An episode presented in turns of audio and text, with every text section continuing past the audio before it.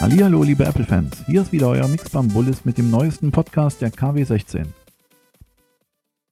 Am Dienstag wurde die erste Beta von iOS 8.4 veröffentlicht. Somit hielt Apple sein Versprechen, für iOS 8 häufigere Updates zu liefern, als dies bei den vorigen Versionen war. Die neue Musik-App stand dabei im Vordergrund. Vor allem das Design der App wurde aufgemöbelt mit Mini-Player, Interpretenansichten, verbesserten Suchoptionen und viel mehr.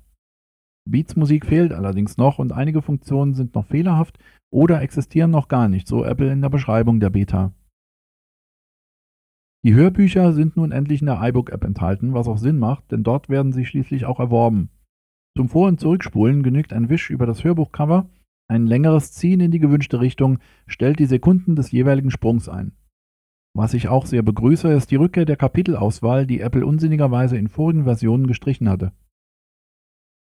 Am gleichen Tag hat Apple den offiziellen Termin zur Worldwide Developer Conference WWDC veröffentlicht. Diese wird am 8. Juni im Moscone West in San Francisco stattfinden. Bei diesem Termin dürfte es vor allem um iOS 9 gehen, welches dann im Anschluss als erste Beta zur Verfügung stehen wird. Auch das Apple TV wird mit einer neuen Firmware aufgefrischt werden. Für die Apple Watch dürfte dann bereits neue Funktionen vorgestellt werden, Viele User, unter anderem leider auch ich, sind zu diesem Zeitpunkt wahrscheinlich noch nicht im Besitz ihrer Watch und könnten somit vielleicht schon bei späterer Auslieferung von eventuellen neuen Features profitieren. Die Epicenter of Change, so lautet der offizielle Slogan, wird wahrscheinlich wieder live übertragen werden. Hierüber informieren wir euch natürlich rechtzeitig. Ein weiterer Schritt in Richtung Gesundheit und Krankheitsprävention ist ResearchKit, ein für medizinische und gesundheitliche Forschung entwickelter Software-Framework, dass Ärzten, Wissenschaftlern und anderen Forschern regelmäßiger und vor allem zuverlässiger die Gesundheitsdaten der Teilnehmer übermittelt und somit Patienten mit Asthma, Brustkrebs, Herz-Kreislauf-Erkrankungen, Diabetes und Parkinson viel schneller und effektiver helfen und im Notfall lokalisieren kann. Nähere Infos über ResearchKit könnt ihr in den News unseres Forums nachlesen. Neues gibt es auch über die Apple Watch zu berichten. Bis die ersten Glücklichen ihre Watch in Händen halten dürfen, werden leider noch ein paar Wochen vergehen. Apple hat dafür seine Videotouren um vier Filme erweitert. Neu hinzugekommen sind die Karten-App, Siri, Musik und Telefongespräche. Stand heute sind die Videos auch in Deutsch eingestellt worden. Somit gibt es nur noch drei Videos, die noch ausstehen. Apple Pay, Workout und Activity werden in Kürze noch folgen, um dann alle zehn Videos zu komplettieren. So könnt ihr euch bis zur Lieferung eurer Watch noch ein wenig Appetit holen und die Vorfreude somit noch etwas steigern. Was die Verfügbarkeit der Apple Watch in den Apple Stores vor Ort angeht, beziehungsweise der direkte Erwerb einer solchen im Store, ließ Angela Ahrens, Senior Vice President Retail and Online Stores, in einem Memo an die Apple-Mitarbeiter verlauten, dass dies erst im Juni möglich sein wird, da im Mai noch die Online-Nachfragen verarbeitet werden. Dies ist auch im Apple Store online nachzulesen. Dort steht seit einigen Tagen bereits die Nachricht, Vorbestellung ab jetzt nur online möglich. Wie es scheint, war die Nachfrage nach dem neuen Device in den USA und in Europa so groß, dass innerhalb weniger Minuten die geplanten Vorräte komplett ausverkauft waren. Laut Marktforschern sollen allein in den USA über eine Million Geräte verkauft worden sein.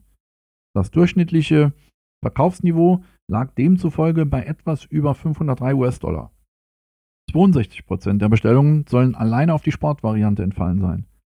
Zählt man nun zu den USA noch die europäischen Länder hinzu, in denen die Watch vorbestellt werden konnte, gehe ich von einer überwältigenden Verkaufszahl von 1,5 bis 2 Millionen Exemplare aus, was dann heißen würde, dass Apple mit diesem neuen Wearable an nur einem Wochenende mehr als doppelt so viele Geräte verkauft hat wie alle Android Smartwatches zusammen in einem ganzen Jahr. Das ist natürlich eine Ansage an den gesamten restlichen Markt. Auch auf die Gefahr hin, dass ich mich wiederhole. Man sieht, Apple hat wieder alles richtig gemacht, außer natürlich, dass meine Watch leider erst im Juni versendet werden wird. Ich war leider aufgrund mysteriöser Umstände 10 Minuten zu spät mit meiner Bestellung. Von OS X 10.10.3 gab es auch ein kleines ergänzendes Update, das allerdings nur wenige Kilobyte groß war. Ein Videotreiberfehler wurde behoben, der verhinderte, dass der Mac startete bei Verwendung bestimmter Videoprogramme. Zu guter Letzt wurde noch die erste Beta von 10.10.4 im Developer Center veröffentlicht. Die Features könnt ihr, sobald sie bekannt sind, in unserem Forum nachschlagen. Ich möchte noch kurz dem Gewinner unseres Gewinnspiels, gespendet in Zusammenarbeit mit der Firma ApplyDear, gratulieren. Herzlichen Glückwunsch, Ivo, zum Maglus Stylus. Viel Spaß mit dem tollen Teil. So, das war in Kurzform die KW16. Ich bin gespannt, wann die ersten Glücklichen ihre Watch in Händen halten bzw. am Arm tragen können.